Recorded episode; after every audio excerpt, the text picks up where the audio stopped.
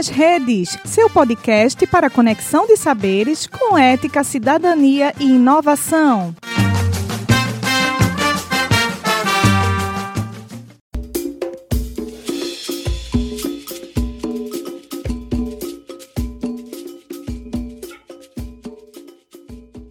Começa agora a Segunda Feminista, um projeto do Grupo de Trabalho Gênero da Ampul Brasil. Olá a todas as pessoas que nos acompanham.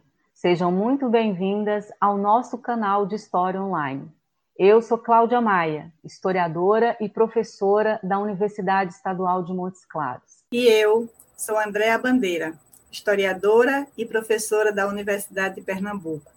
Juntas, coordenamos esse podcast que pretende divulgar pesquisas e ampliar o alcance das narrativas sobre mulheres, gêneros e feminismos. Todas as segundas-feiras traremos uma nova roda de conversa com quem faz história.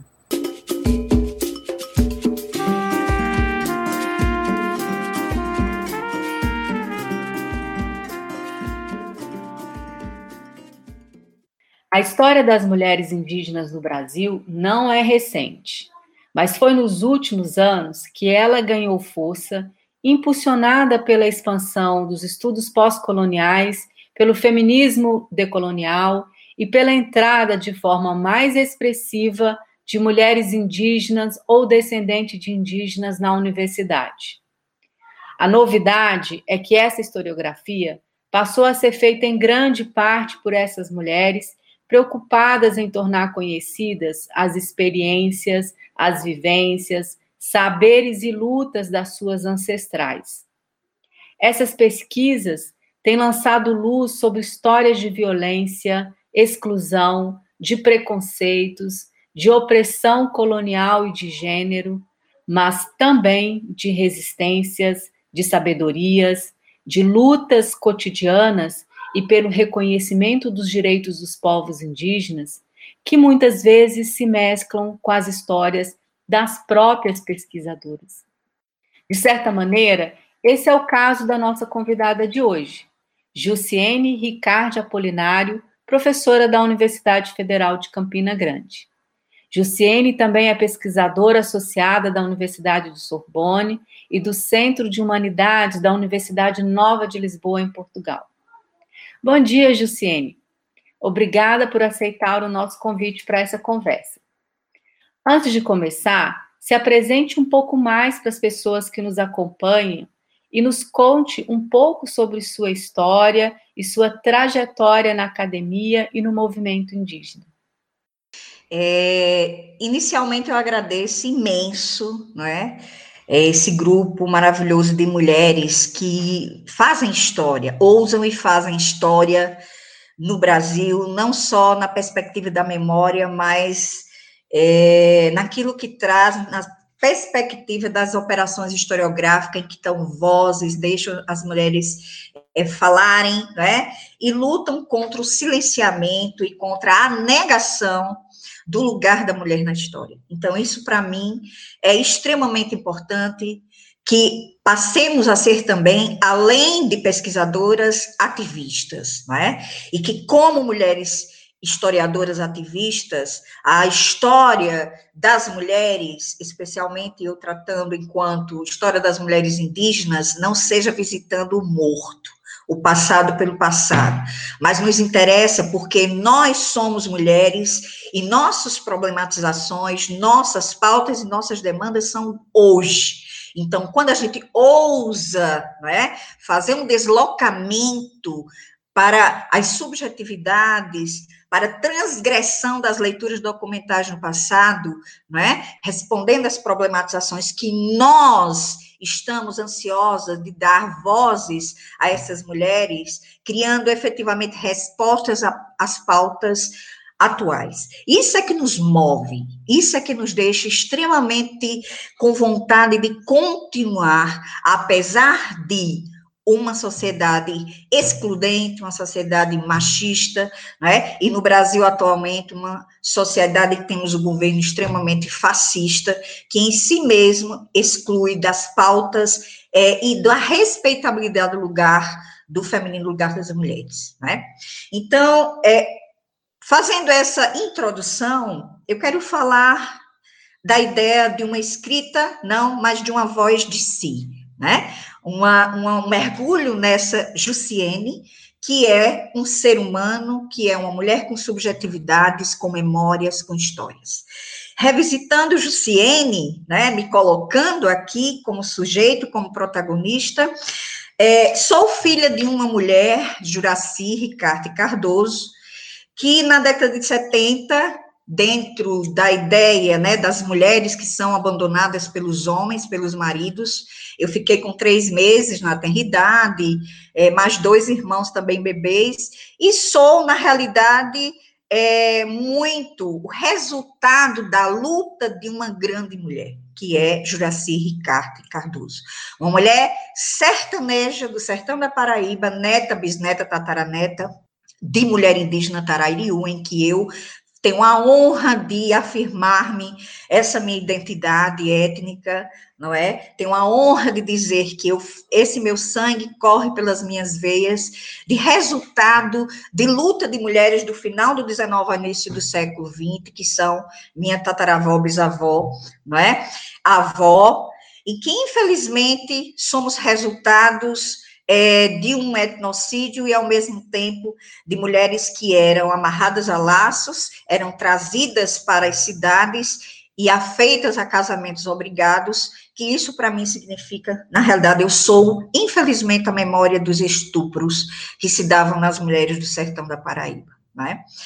Então, é em nome dessas mulheres, em nome da tataravó, bisavó, e de Juraci Ricardo Cardoso, que eu estou aqui representando a ideia da história, memória das mulheres indígenas no Brasil. É?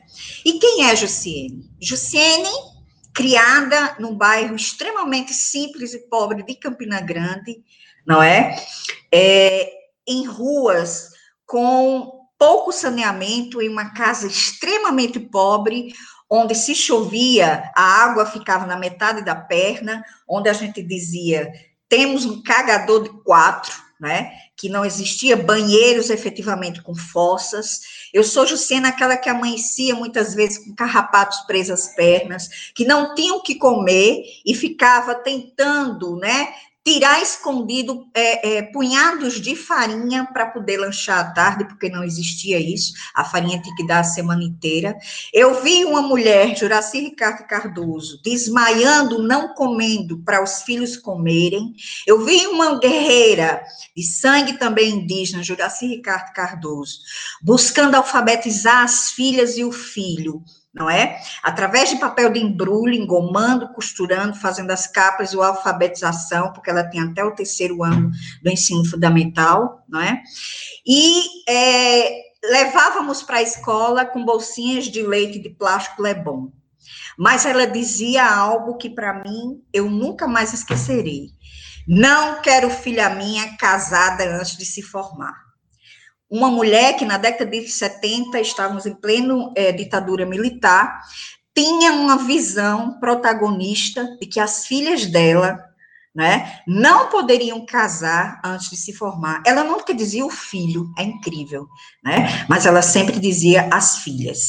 E aí é, é, eu fui crescendo com 10 anos, essa mulher que a gente não tinha o que comer praticamente, certa vez passando carroceiros que vendiam enciclopédia nas portas, ela começou a juntar o pouco dinheiro para fazer uma biblioteca na sala, não é? Com toda a literatura brasileira, né, com é, enciclopédia de história, OSPB naquela época e tudo mais, língua portuguesa, língua inglesa. Em dois anos ela fez uma pequena biblioteca e nos disse: olhe, filha minha não casa antes de se formar. E quando casar, essa vai ser a herança de vocês, a educação que eu vou deixar e esses livros que eu vou dividir entre vocês. Sempre dizia isso. E ela mesma fez a estante com o resto de caixa de é, caixas de frutas que ia na feira do Bacurau, que eram as frutas mais baratas, trazia os caixotes que eram largados no lixo, pintava, é, batia o martelo e fazia as estantes para pôr os livros, que ali sim era o enfeite da casa. E eu, com 10 anos, lendo é, Brás Cubas, Senhora, Machado de Assis, não entendia nada para nós, em 10 anos. Porque as leituras daquela época enciclopédia eram elucubrações puras, né? Um português extremamente arcaico, e eu chorava e dizia, eu não consigo entender. Ela disse, vamos levar o pai dos burros. Próxima passagem é, é, é, da carroça, vamos comprar um dicionário. E toda vez que você não entender, deixa de preguiça e bota do lado do texto. Ele está explicando, diálogo com o, o, autor, né? Uma mulher que fala assim até hoje. Até hoje ela fala assim, extremamente empoderada e ao mesmo tempo carinhosa, né? Então, Jussiana é resultante é, dessa luta muito grande, com oito anos vendo é, pessoas serem mortas de frente à casa, casa muito pobre, as portas com frechas, não é? é eu fui assediada, abusada, aos oito anos também, né? É, infelizmente, passei por essa triste experiência que marca eternamente a vida de uma criança, a vida de uma mulher. Porque você não ter condições de se proteger diante do macho fálico que lhe tira a capacidade de sonhar, a capacidade de se permitir ser amada, é para a vida inteira, não é? A gente sempre dá grandes sorrisos, mas quando se deita na cama, em alguns sonhos, aquelas imagens voltam. Né? Então, e foi, na realidade, meu próprio pai. Um pai que voltou, depois que sumiu, e aos oito anos me deixou, infelizmente, essa marca, que foi e é para a vida inteira. Mas não me permitiu deixar de protagonizar, porque ao lado estava a grande mulher guerreira Juraci Ricardo Cardoso, não é? Em nome dela, luto até hoje. Em nome dela, comecei na graduação, no curso de História da Universidade Estadual da Paraíba, a querer militar no movimento sem terra, não é? Fui para invasões em cima de caminhões na época de grande seca, com 18 anos, 19 anos. Passei depois a trabalhar nos cortiços e lugares mais pobres do meu bairro tão pobre, não é? Em que, é, através de movimento da igreja muito mais social, eu tinha um líder que, para mim, é espiritual, o padre João, e dizia: é muito fácil levantar as mãos, vamos ali para vocês entenderem o que é realmente o encontro com esse Cristo. Né? Esse Cristo que está lá precisando realmente de libertação.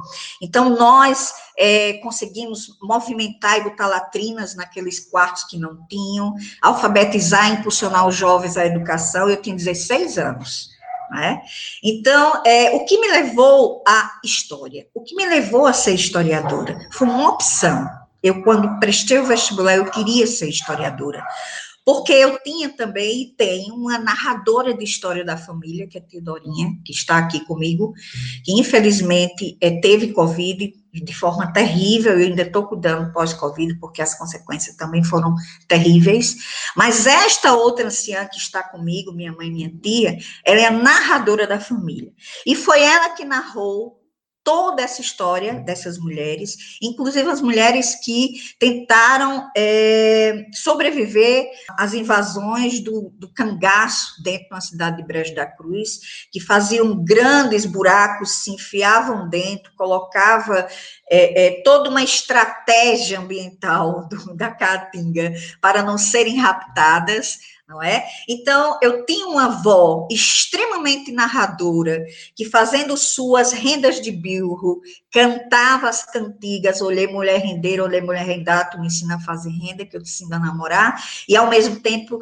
dizendo das mulheres que também sertanejas, não é? Falando dessas trajetórias dessas mulheres. Então, Jussiene, na realidade, é um resultado muito mais de uma, é, é, é, de uma história de si, de uma memória de lutas e trajetórias, e que quando eu tive acesso à educação, me tornei muito mais uma perspectiva de acessar a liberdade, não é? Liberdade que não é a vinculada ao ilustrismo francês, fajuto, liberté, igualité, fraternité, não é? Não é essa fraternidade, liberdade igualdade que é interessante que a luta das mulheres, de certa forma, feminista no mundo inteiro surge muito pós-Revolução Francesa.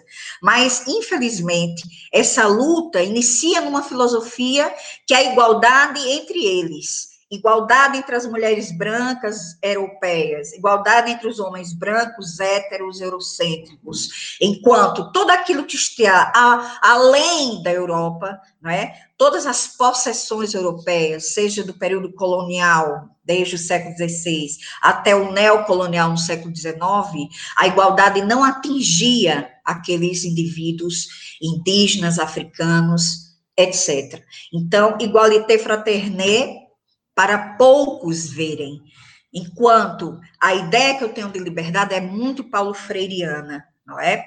É uma ideia que a educação, ela liberta o oprimido. Ela dá lugar, instrumento de guerrear cada dia, de guerrear. E é muito interessante que ao escolher ser professora de história, Cada dia eu me vejo como um instrumento e uma intermediação de libertações, não é? Nesses 27 anos de carreira como professora universitária de universidade pública, aos 50 anos, é uma sangue indígena que tenta justamente valorizar e lutar dentro dos direitos indígenas internacionais e nacional, pro memória, história, não é? E direitos dos povos indígenas, especialmente no Brasil, toda a minha trajetória eu devo muito essa libertação ao acesso ao conhecimento. E digo mais, não estou falando conhecimento cartesiano, não estou falando conhecimento de visão de uma universidade fincada numa mesmice de teorias e epistemologias eurocêntricas. Eu estou dizendo que Jussiene passa por um processo de libertações, porque é, eu tenho a oportunidade de acionar outros conhecimentos, não é? Outros conhecimentos que é negado e é uma negação nas academias brasileiras, especialmente nas ciências humanas e sociais, porque nós saímos dos cursos de história sem entender o que é uma história étnica, nós só conhecemos histórias éticas, diacrônicas, histórias cronológicas, histórias que quem conta a maioria são machos, homens, héteros, não é? Brancos e todo o resto, especialmente é, negros e negras, especialmente mulheres, mulheres negras, mulheres indígenas, não é? Mulheres africanas, homens africanos, este muito pouco se lê nas nossas academias. E eu diria mais, muito pouco se convive com a alteridade. Não é? O que mais eu aprendi, que me possibilitou a academia dizer que eu tinha que atravessar as fronteiras, foram me aproximar de grupos étnicos ditos minorias, não é? que desde o século XVI, no América Latina, no Brasil, lutam para tentar dizer ao Estado brasileiro que eles não querem se ver iguais aos não, aos não indígenas. A única coisa que interessa de igualdade é igualdade de direitos. Igualdade de direitos que compõe dentro do que eles lutaram e conquistaram nos seus artigos dentro da Constituição de 88. Eles querem continuar sendo reconhecidos como diferenciados, sim, com pautas de educações interculturais diferenciadas, ouso dizer, porque há 10 anos sou professora da licenciatura intercultural indígena do povo potiguara, não é? Recentemente tive 13 monografias escritas por mulheres e homens indígenas, muito mais mulheres indígenas. Estou organizando um livro que eles é, é, é, nos deram de presente como escritas de si, escritas do coletivo, é? inclusive guia que fala das questões de gênero entre o povo potiguar. Tá? Então, foram travessias de fronteiras, saindo de mim mesma, saindo das minhas é, comodidades, das nossas bundas que se sentam diante dos nossos birôs, seja nas universidades, seja nas nossas casas, e a gente fica olhando o morto do passado, muito feliz porque a gente está publicando, porque a gente está é, fazendo um lugar dentro do currículo Lattes, conseguindo as bolsas produtividades, mergulhando e se colocando muito vaidosamente, porque tem um destaque avançado nas escritas e nas epistemologias, historiografia, ou brasileira ou internacional, não é? Esse não é o objetivo dessa mulher, Jussiane Ricardo Apolinário. Não. Se há conquistas tenho que realmente me sentir honrada, porque por trás de mim tem toda uma ancestralidade que fez com que disse: filha minha, não casa antes de se formar. Né? Me arrepio todinha e ficar emocionada. Filha minha, não casa antes de se formar. E foi a educação que me fez dar à minha mãe aquilo que ela nunca pôde ter: a saúde não é? Uma alimentação preciosa, como diabética, que eu faço questão de comprar os mais caros para ela comer, com muito amor, os beijos, os carinhos de uma mulher que era dura, mas extremamente carinhosa, que sofreu toda a exclusão, abandonada pelo marido, mulher já não era absolutamente nada no Nordeste, de 70 a 80, não é? Mulher étnica, com traços reais étnicos, como Jussiene, que nem sempre aceita, até mesmo quando atravessa outras fronteiras, fronteiras como Europa, etc., porque tem os meus traços fenótipos extremamente étnicos, não é? Então, a história das mulheres indígenas, eu me insiro nessa história, porque eu tenho ancestralidade, porque essa força que me conduz dos nossos encantados e encantadas, principalmente, me move, eu venci o Covid este ano, eu tive Covid e passei muito mal, porque sou asmática. Então, há um lugar, há um motivo, há uma objetivação dentro das nossas crenças e espiritualidades, não é? Indígenas. Eu não vou nunca deixar de ser quem eu sou, não é? Brigona quando tem que ser, carinhosa e sensível quando tem que ser, não é? Transgressora, eu sou muito transgressora em todos os sentidos. E lutar, lutar com muita vontade, como não a fala das mulheres indígenas, não como a fala dos homens e mulheres indígenas, mas como a escuta, aquela que escuta e que se torna uma intermediadora. Eu não quero ser a intelectual pós-doutora da Sorbonne ou da Universidade Nova de Lisboa ou do programa de pós-graduação da UFCG para falar em nome dessas mulheres, em nome desses homens indígenas. Não, eles não precisam que Jussiene fale em nome deles.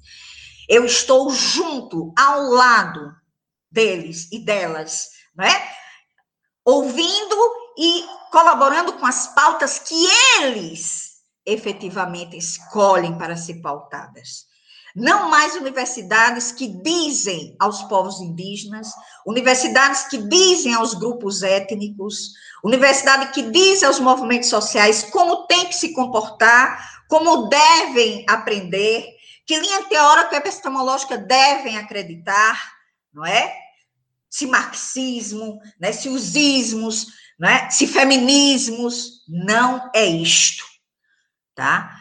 Nós temos no Brasil mais de 820 mil mulheres, crianças e homens indígenas que não precisa que você fale por eles, porque eles gritam, falam, foram silenciados nas escritas das histórias, mas nas vivências, nas relações e fronteiras interétnicas, nas dores e violações, desde os primeiros contatos do século XVI até hoje, eles nunca deixaram de protagonizar.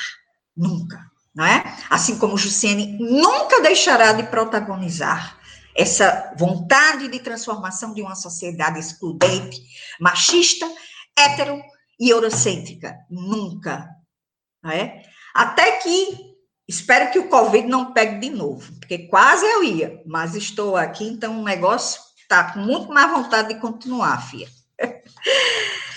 Luciene, a sua essa sua voz de si, né? Não é a escrita, mas é sua essa voz de si, ela tem muito a ver com as suas atuais escolhas em termos de pesquisa, né?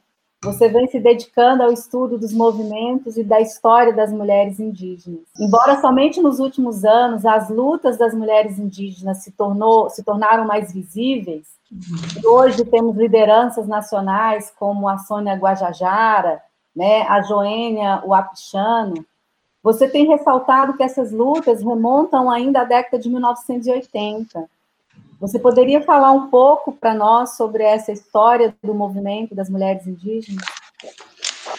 É, é, extremamente importante né, dizer e afirmar o seguinte: as lutas das mulheres indígenas sempre existiram, sempre. É, Desde os primeiros momentos, com os primeiros contatos, a gente sempre fala, porque eu trabalho, já publiquei muito sobre as primeiras relações interétnicas em povos indígenas e colonizadores, seja na capitania de Goiás, seja aqui na Paraíba, né, seja trabalhando com as práticas mágicas curativas, que também é um campo que eu trabalho, que é a história ambiental, história e plantas, né, e o mais importante é que essas plantas perpassam os conhecimentos e os domínios no feminino, que eu vou falar mais na frente, são as parteiras, são as bezendeiras, que é, nos solidifica na ideia da medicina indígena, na perspectiva do feminino. Né? Mas é, eu gostaria de dizer que a gente tem que lembrar o seguinte: quando a gente está falando de povos indígenas, é, de identidades de mulheres indígenas, nunca podemos esquecer que estamos tratando de 305 aproximadamente etnias, falantes de mais de 274 línguas no Brasil. Há que se ter imenso cuidado, porque nada com relação aos povos indígenas se pode ser dito no singular. Uhum. Nada.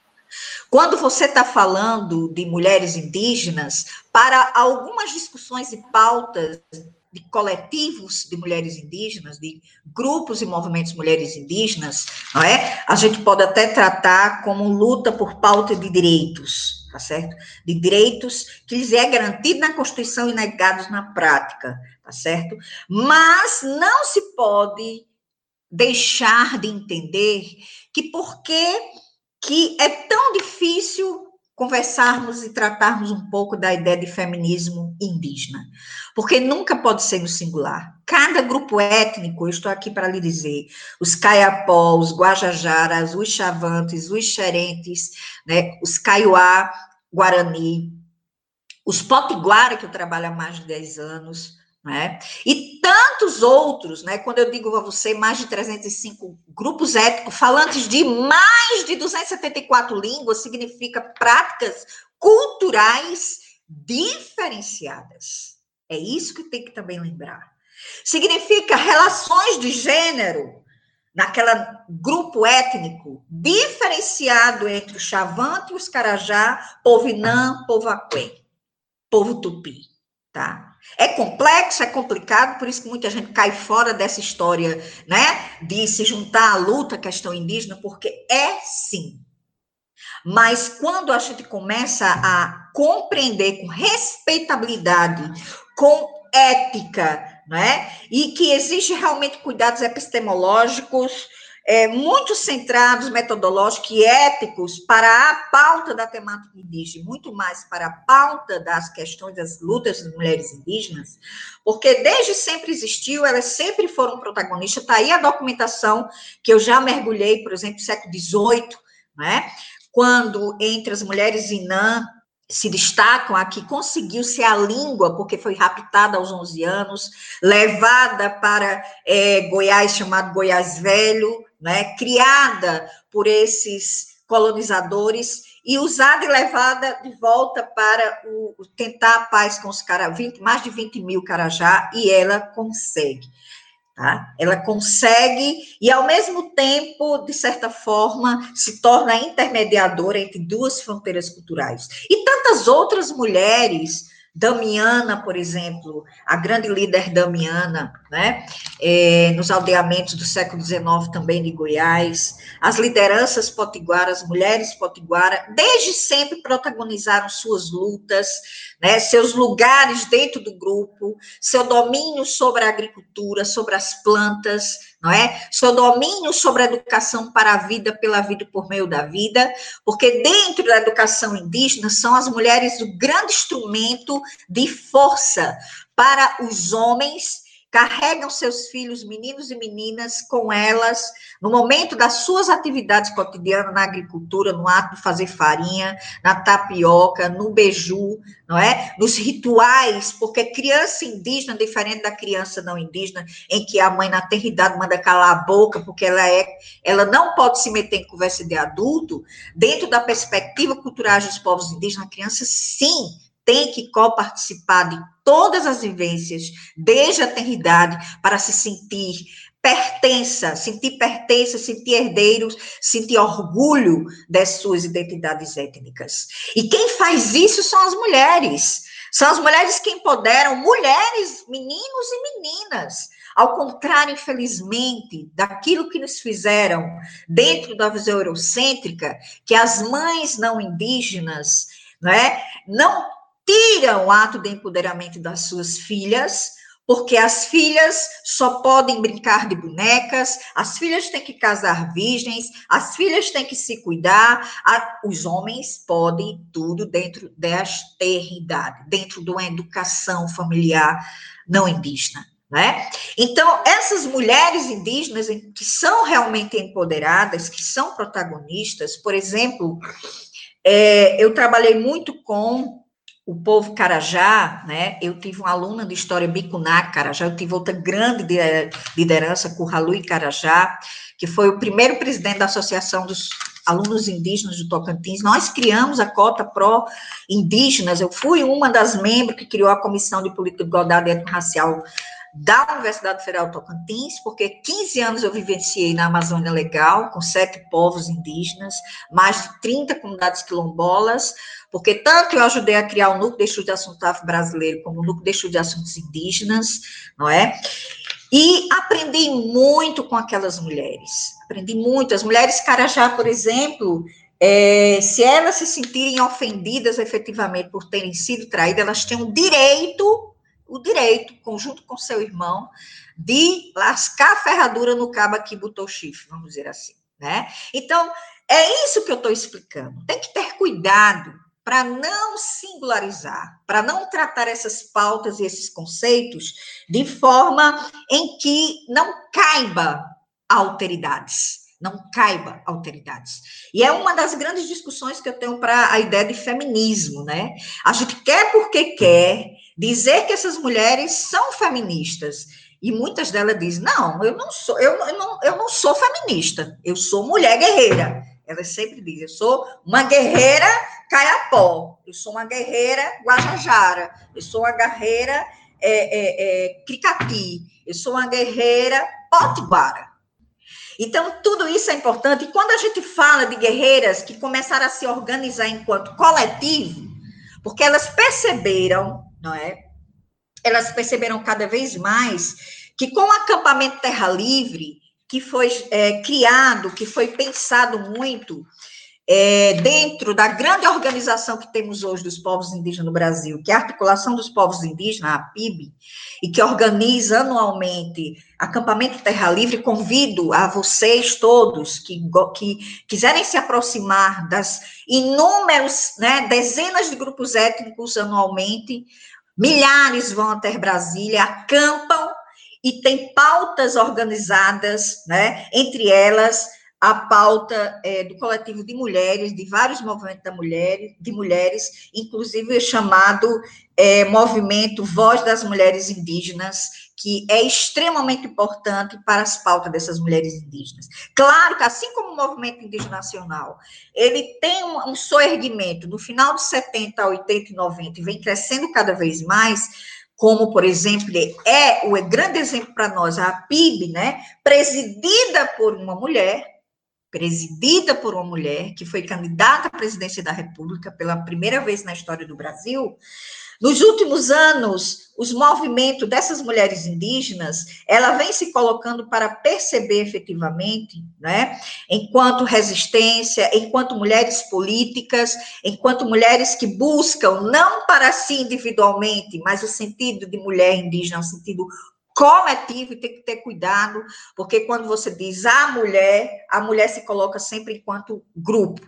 A mulher indígena ela é a luta, primeiramente, do seu, pelas pautas do, da sua coletividade, elas sempre dizem isso, né? A gente luta primeiramente pelo aquilo que mais nos violentam, que são é, as negações dos nossos direitos por esses fazendeiros, madeireiros, mineradores, especuladores de terras indígenas, que para tentar é, é de forma etnocida, excluir esses homens, eles atingem principalmente as mulheres, não é?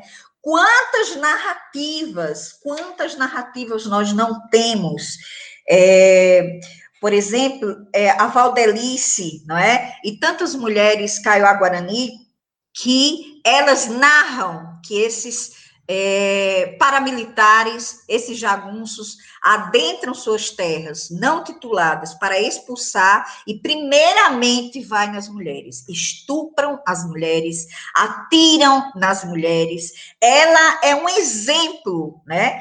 A Valdelice, no seu corpo, nas suas pernas, desde os 18 anos, que ela é uma das maiores guerreiras no Brasil, né? em que a violência sugere que tem que ir primeiramente no sexo frágil indígena, que de frágil não tem nada. Mas é terrível, é terrível que os corpos femininos indígenas são os primeiros a serem é, violentados na, nas contínuas entradas não é, desses não indígenas para tirar e expulsar esses grupos étnicos dos seus territórios originários. Nós temos inúmeras narrativas, inúmeras narrativas, é? inclusive aqui mesmo, entre o povo potiguara, de mulheres que lutaram pelo reconhecimento que só aconteceu em 88, não é? Dona Zefinha, por exemplo, Potiguara, e todas as narrativas que eu escutei nas, na, nas monografias que eu orientei, que se tornaram belos escritos de, de mulheres, escritas de si, é? Mulheres pescadoras, é, mulheres catadoras de mariscos, tá certo? Mulheres que tentaram mostrar o quanto os impactos ambientais dos rios, que elas conviveram desde a infância, impactaram também as suas vidas, não é? Então, é bom entender que, é, claro, a gente só percebe esse movimento de, é, de 80 para cá de forma mais organizativa, pautadas por é, lutas coletivas de uma forma mais gerais, que principalmente é o direito à terra, direito ao território, direito à educação diferenciada e direito à saúde, são as principais pautas dos coletivos e organizações das mulheres indígenas, como, por exemplo, a, a destacável coletivo e grupo de mulheres, Voz das Mulheres Indígenas no Brasil. Jussiene, você comentou é, no início da sua fala e você sofreu agora com a Covid porque você é, se infectou com Covid-19. E você falou também que não só você, mas também a sua tia, inclusive ainda está se recuperando. Com esse contexto em que estamos vivendo nesse ano de 2020, não poderíamos deixar de te pedir para falar, mesmo que brevemente, não só os impactos da pandemia do Covid-19, como também os incêndios sobre a vida das mulheres indígenas. O que você poderia é, nos relatar? É, é, essa é uma pergunta extremamente necessária e importante, porque, veja, né, nós já temos a dimensão de milhares de mortes de seres humanos independente que fossem homens, mulheres, crianças e adultos, dentro de uma realidade negacionista que nós, infelizmente, estamos é, vivenciando no Brasil, e só quem passou pelo crivo desse vírus no seu corpo, das dores que ele causa, das incertezas de que a tua vida permanecerá ou não, da falta de ar, das angústias, não é? É que nós sabemos o quão é dizimador, né? O quão realmente é um instrumento é, necropolítico na mão de um governo que pós-golpe 2016 vem acelerando muito mais o número de mortes violentas de homens e mulheres indígenas né, no Brasil, tá certo? É, e aí você pensa, se para homens e mulheres que vivem em municípios, que vivem em cidades como eu, como minha mãe, minha tia, né, que passamos por esse crivo, né?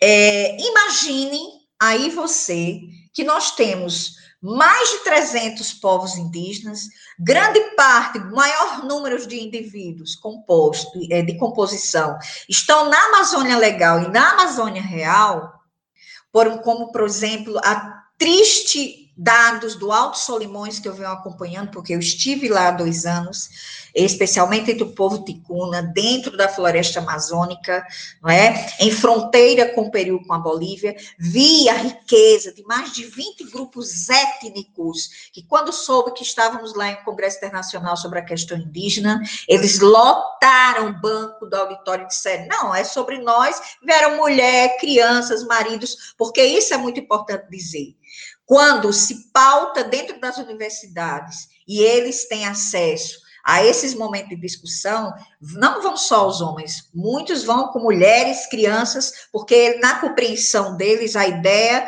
de que é, a família tem que estar junto nessa luta, não é? E nessa tentativa de busca de direitos. Imagine você num processo pandêmico de um país de exclusão, em que a saúde pública, mesmo tendo, aí eu defendo muito o SUS, mas ainda sérios problemas com a saúde pública para a grande maioria da população brasileira, e aí eu me insiro como historicamente aquela que nunca teve acesso à saúde efetivamente, a infância inteira mesmo com muito processo de asma, não é? Imagine você que o Comitê Nacional de Vida e Memória Indígena, né, que é um dos grandes organizações, por exemplo, é, que está junto da articulação dos povos indígenas no Brasil, eles têm um cuidado muito grande é, nessas lutas frente ao enfrentamento da Covid-19. Eles estão organizados no Brasil de forma paralela aos dados do Ministério da CESAI, do Ministério da Saúde, porque os dados do Ministério da Saúde são sub, subnotificados para a questão indígena. Se para é, os homens e mulheres não indígenas que estão nos municípios do Estado brasileiro, a gente sabe que é extremamente subnotificado, vocês imaginam quando o discurso do atual presidente da República, antes mesmo do processo de tentativa né, de vencer as eleições, ele deixou bem claro para que veio. Nenhum centímetro de terra titulada terão esses povos indígenas e quilombolas. Né? Para se ter ideia, junto ao parlamento se tentou diferenciadamente pela saúde indígena criar hospitais de campanha, criar efetivamente uma, uma articulação para salvar vidas indígenas dentro das florestas. E o que esse presidente fez? Ele vetou aquilo que saiu como justo de luta, né, de Joedna, a nossa primeira mulher deputada federal indígena no Brasil, e simplesmente ele vetou. Se não fosse também a luta da articulação dos povos indígenas com a nossa Joedna e outros grupos né, de esquerda, de mulheres e homens que estão no parlamento, e fizeram um documento junto ao Supremo Tribunal Federal, você pense que o número que temos atualizado pela PIB seria muito maior, muito maior. E estamos aqui dizendo que não são números exatos, são realmente números aproximados, porque não esqueçamos dos povos não contactados, dos homens e mulheres que optam por não manter contato com, com o Estado brasileiro, com o não indígena, não é? E é, não se engane, existem muitas denúncias, muitas denúncias de povos indígenas do Amazonas, Amazônia Legal e Real, não é? De que os madeireiros mineradores, não é? E agroexportadores estão aproveitando, junto com esse Estado etnocida e fascista necropolítico, para avançar ainda mais o, a gravidade pandêmica entre esses povos indígenas. Porque, claro, se morrem homens e mulheres indígenas para esse grupo de poder, é muito mais interessante, porque a ideia é retomar seus territórios, que, para a visão do capital, está extremamente rico no subsolo em termos minerais, com madeiras de lei extremamente caras. Então, enquanto mais indígena para eles morrerem, mulheres, etc., é, seria muito muito mais interessante. Então, confirmado, hoje, 24 de nove de 2020, nós temos confirmado, dentro do Comitê Nacional de Vida e Memória Indígena, PIB, 33.226 indivíduos indígenas que foram já contaminados pelo Covid. Nós temos já 826 mortes. E o mais triste, eu lhes digo, que eu venho acompanhando e publicando num grupo que eu tenho no Facebook, né, que chama-se Mundos Indígenas América. lá existem as lideranças de toda a América Latina, mulheres e homens, que fazem as denúncias no tempo presente, assim como denunciam uma história é, mais é, longínqua de violações de direitos. E esses 826 mortos, mais terrível, são de anciãs, mulheres que tinham extremo domínio sobre a medicina indígena nos seus territórios, nos seus biomas, onde os seus grupos étnicos estão inseridos. São verdadeiras bibliotecas da medicina natural, não é, indígena. Na realidade, é um verdadeiro racismo ambiental o que a gente percebe, quando a gente diz racismo ambiental, a gente insere os seres humanos no, no, na questão da relação com a natureza. Então, o Estado brasileiro construiu uma política pública de negação, especialmente em período pandêmico, em que há um racismo e que nesse racismo há um etnocídio, porque 826 mortes poderiam ter sido evitadas. Por que poderiam ter sido evitadas? Porque muitos desses madeireiros mineradores invadem essas terras indígenas e deixam e deixaram, estão deixando hoje esse vírus espalhados, ou muitos desses homens e mulheres indígenas, por questão de pobreza, muitos dos seus territórios, como o povo guarani, já não produzem, precisam da Bolsa Família, precisam do dinheiro que tem que tirar no município mais próprio, na cidade, se contaminam ao voltarem para suas aldeias, contaminam principalmente aqueles que são valorativamente importantíssimos, que são os anciãos e as anciãs, os pajés. Há uma perda muito grande cultural que estamos tendo no Brasil inteiro, entre os diversos grupos étnicos, as mortes desses seres que se tornaram encantados para nós, mas que são de uma importância extrema. São eles, por exemplo, que conhecem tipos de medicamentosos tirado das plantas, tirado do bioma, até mesmo para enfrentar o próprio Covid. E muitos chegaram a óbito, né? Ou seja, temos 158 grupos étnicos indígenas afetados pelo Covid. Claro, eu quero deixar aqui, né, que as mulheres indígenas e os homens indígenas não passaram por uma primeira experiência histórica da questão de pandemia. É preciso deixar claro que o que mais dizimou indivíduos indígenas desde o século XVI passando para o início do século XX, né, foram as epidemias. Foram as epidemias, doenças efetivamente é, que chegaram com o colonizador, que chegaram com os não indígenas, que chegaram com esses madeireiros, né? E doenças infectamente contagiosas, sexualmente contagiosas também, porque uma coisa grave, extremamente grave, na Amazônia, real e legal, muitos, muitas é, mulheres da cidade convencem mulheres indígenas, muitas vezes, a é, levarem suas crianças na tenridade para educar, para dar isso, para dar aquilo, que na realidade são abusadas, são usadas como é, escravidão contemporânea, né? Exploração de menores, exploração de crianças. Então, isso acontece no Parar demais, quer dizer, é um problema seríssimo que nós temos entre as mulheres indígenas mais tenra idade. Né?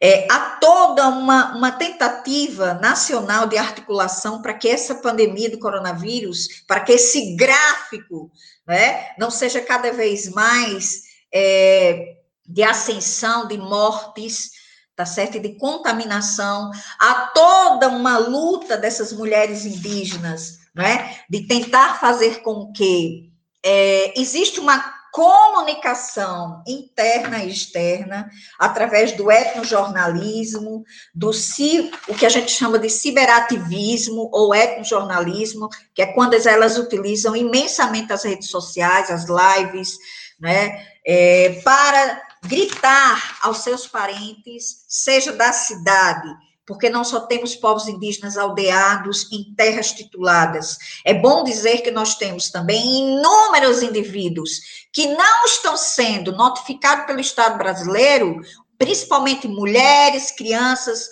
idosos, não é? Porque simplesmente por não estarem em terras ainda tituladas, não são reconhecidos como indígenas não são reconhecidos dentro das estatísticas do Ministério da Saúde. Então, é, e muitos desses homens e mulheres indígenas, lideranças, estão na cidade. Não deixam de ser indígenas por estarem na cidade. Mas há milhares que ainda estão na cidade, sofrendo também, não é? É, essa, esse racismo por ser indígena. Você não sabe das narrativas de muitos é, homens e mulheres indígenas que, contaminados ao chegarem nos hospitais, né? Existindo pouco equipamento, por exemplo, respiradores, eles preferem, claro, é, dar o respirador ao não indígena do que uma mulher indígena, do que um ancião indígena, do que um indivíduo indígena. Né?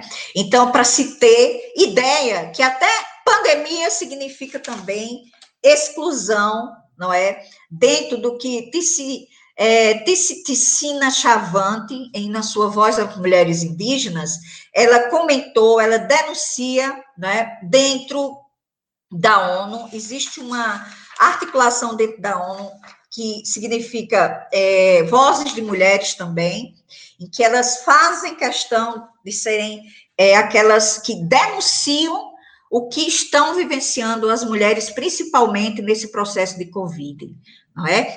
é? Então, para a pandemia, para a situação que estamos vivenciando de total abandono do Estado e de políticas públicas de saúde, não é? é e de economia, os povos indígenas, mulheres indígenas, homens indígenas, crianças, os anciãos estão sofrendo muito mais de abandono devido ao que a gente chama de um racismo estrutural, de um racismo institucional, não é? Que eles têm que estar enfrentando todos os dias. Jussiene, estamos caminhando agora para o final dessa, dessa roda de conversa, e eu gostaria de dizer uma, uma última palavra. Enquanto eu escutava você, eu ficava pensando, poxa, enquanto mulheres, enquanto descendente indígena, enquanto pessoas marcadas de exclusões, também sabemos que somos marcadas por silenciamentos e silêncios. Somos marcadas por silenciamentos quando sabemos que as nossas vozes são impedidas de serem escutadas e que nossas histórias, por muito tempo, foram impedidas de serem narradas. Eu quero agradecer por você trazer para a gente essa experiência de vida tão rica em que você não desistiu, em que você resistiu. E eu quero também agradecer a cada qual pessoa que nos escuta neste programa de podcast Segundas Feministas. Eu estou muito grata por você e por cada qual que nos escuta. As palavras sigam junto com essas pessoas, porque vai seguir junto comigo. Eu é agradeço imenso, né? É tão gostoso estar olhando essas mulheres como vocês também me inspiram. Nós somos é, nós somos um coletivo, né? A gente tem que se amparar umas às outras, a gente tem que é, é, ficar felizes pelas lutas e conquistas, nunca criar ciúmes, invejas que não vale a pena, né? É isso que querem fazer conosco, muitas vezes nas academias, as lutas por besteiras, e eles querem, o poder faz com que, muitas vezes, essa luta por produtivismo acadêmico, por curriculares, por lugares de poder de elite de pensamento epistemológico, isso faz com que corrompa também as lutas, como as lutas das mulheres, não é? Então, assim, é, eu só quero deixar também aqui que existe hoje é, uma, um surgimento de um movimento lindo que está sendo pensado e gestado, eu estou acompanhando de perto, porque uma jovem maravilhosa, né? Que eu, a gente conversa no WhatsApp, no Facebook, eu tenho imensa admiração por ela, não é? E é, temos uma relação extremamente profícua, é o que elas estão chamando de movimento o araísta, né? Elas não querem é, em si tratar que são do movimento feminista, porque elas sempre falam que a ideia do movimento feminista é muito colonizador, né? São conceitos, pautas, epistemologias discursivas, né? É, que pauta os interesses das mulheres mais é, não indígenas, mulheres urbanas, né? Então, há toda uma preocupação dentro das vozes das mulheres indígenas, dentro do movimento indígena, de uma forma geral, em várias regiões do Brasil, e falando especificamente das mulheres indígenas que estão é, nas cidades, como, por exemplo, a Aline Caiapó, né, uma menina jovem, estudante de direito, e que tem uma força, um empoderamento que eu já com 50 anos sei que ela continuará essa minha luta, essa nossa luta, como mulheres que somos, né? Porque ela está falando em, em nome, não em nome por ser uma mulher indígena, mas é, é, uma luta nossa, de todas nós que somos mulheres, independente de serem ou não indígenas, né? Nós que estamos pautando é, as nossas libertações daquilo que são colonialidades, numa perspectiva teórica, mas também prática e cultural e de mentalidades, de imaginário, é preciso entender o que seja decolonialidade. Eu acho que o próprio movimento feminino, próprio a ideia de movimento feminista, a, o próprio grupo nacional que pensa gênero, tem que entender qual a perspectiva da decolonialidade está transgredindo, está libertando os próprios grupos de gênero no Brasil, que são muito mais mulheres brancas, não negras e não indígenas. Que lugares de fala nesses grupos de gênero estão tendo essas mulheres não brancas? Essas mulheres negras, mulheres indígenas, mulheres ciganas, não é? Está sendo ouvidas né? Elas têm muito a nos dizer sobre as lutas, elas têm muito a nos dar força de empoderamento no feminino. Elas muitas não querem ser chamadas de feminista, porque, como eu já disse, é, um, é, é algo a ser extremamente discutido, porque eu não estou falando de um coletivo de mulheres, estou falando de mais de 370 grupos étnicos, linguísticos, e que essas mulheres relacionam-se diferentemente sobre questão de gênero, né, dentro de suas comunidades e aldeias, têm a forma elas mesmas de protagonizarem os seus lugares de fala, os seus lugares de mulheres, de diversas formas e espiritualidades dos grupos étnicos. E eu encerro dizendo que a proposta das lutas das mulheres indígenas não é só no Brasil, é em toda a América Latina. A América Latina, é, principalmente a Bolívia, por exemplo, o grupo Bartolina Cissa, né? Eu sou muito ligada, por exemplo, a, a, amigos de Bolívia e Colômbia, principalmente também, México. Já coordenei simpósios no México, né? No Chile. E, e tenho ligações hoje com a Colômbia e Bolívia. Essas mulheres indígenas, por exemplo, na Bolívia, elas são extremamente empoderadas, como na Colômbia, e no México, eu recentemente proferi uma conferência em Lisboa, dentro do grupo de História das Mulheres do CHAM, que foi sobre a Marisol Senmon, que é a primeira mulher latino-americana a ganhar o prêmio, a primeira mulher a ganhar o prêmio de literaturas indígenas da América. Por incrível que pareça, todos os prêmios de literatura eram para homens. Vocês acreditam? Um júri de maioria de homens indígenas que só efetivamente premiavam homens indígenas. E ela é, super, ela transgrediu e ela se tornou a primeira mulher indígena literata.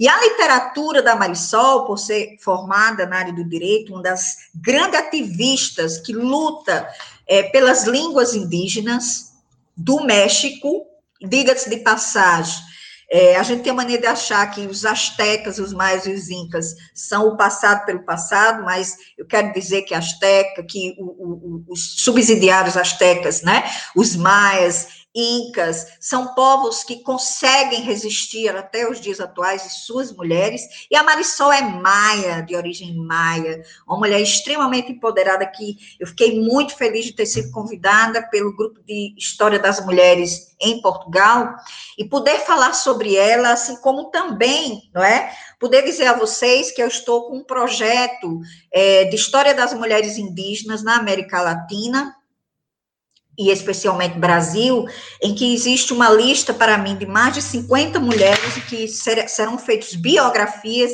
e, e, e vozes de si, né? para que, através das histórias de luta e resistência delas, sejam ditas sobre a história das mulheres indígenas, né? Porque, infelizmente, até a história das mulheres que nós publicamos no campo da nossa historiografia, se fala só mais das mulheres brancas, né? As mulheres colonizadoras, senhoras, a elite das mulheres, a nobreza feminina, mas até isso a historiografia, né? Que se diz o campo de libertação, muitas vezes fazem questão de negar essas outras vozes, né?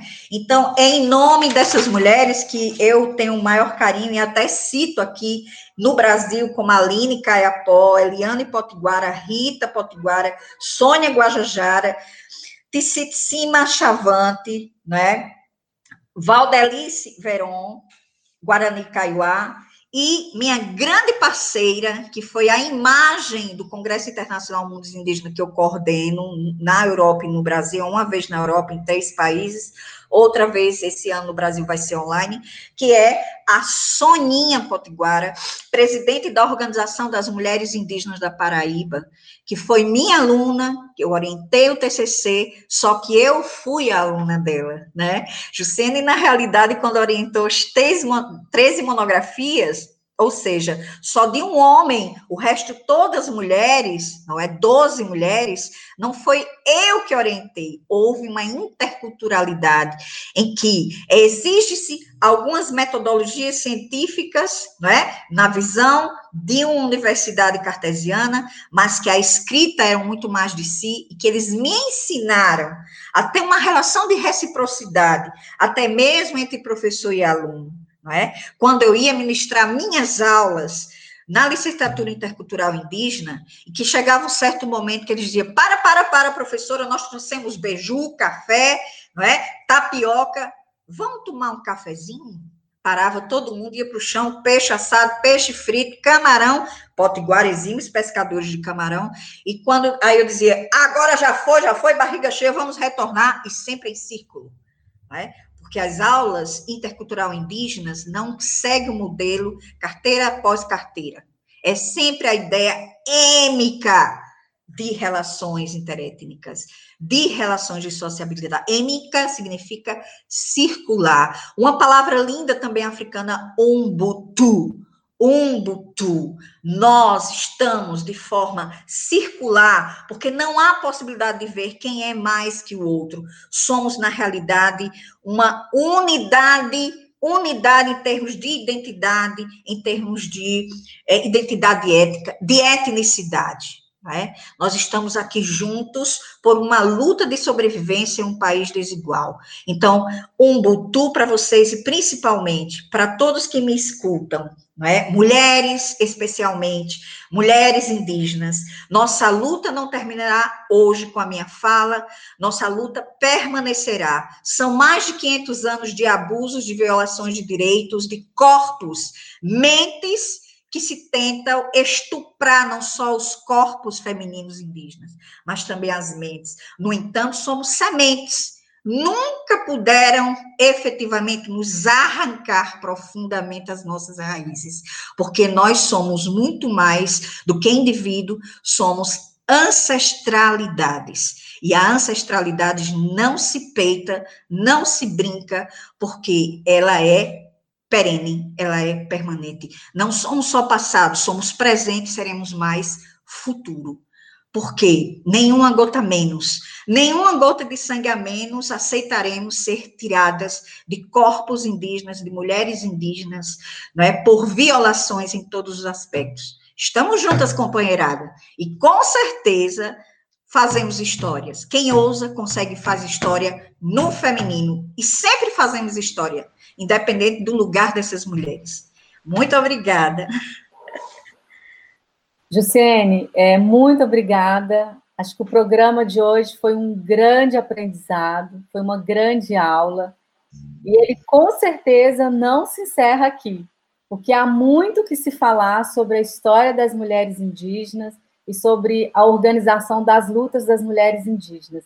Espero que você retorne para falar mais para a gente. Obrigada também a todos que nos acompanharam hoje. Esperamos vocês na próxima Segunda Feministas. Até lá. É tanto vou retornar como acionar também lideranças mulheres maravilhosas, entre as quais eu destaquei, mas existem muito mais outras mulheres em que eu quero estar participando também como interlocutora, para que elas falem por si mesmas, né? Não precisa de Jussiene. Jussiene também se sente empoderada por ser uma sangue indígena, por ter sentimento de pertença, mas nós temos lideranças extremamente que podem nos tornar pessoas melhores, mulheres muito mais empoderadas com suas lutas. Gostou do programa? Não esqueça de seguir nossas redes sociais e curtir esse episódio. Até a próxima!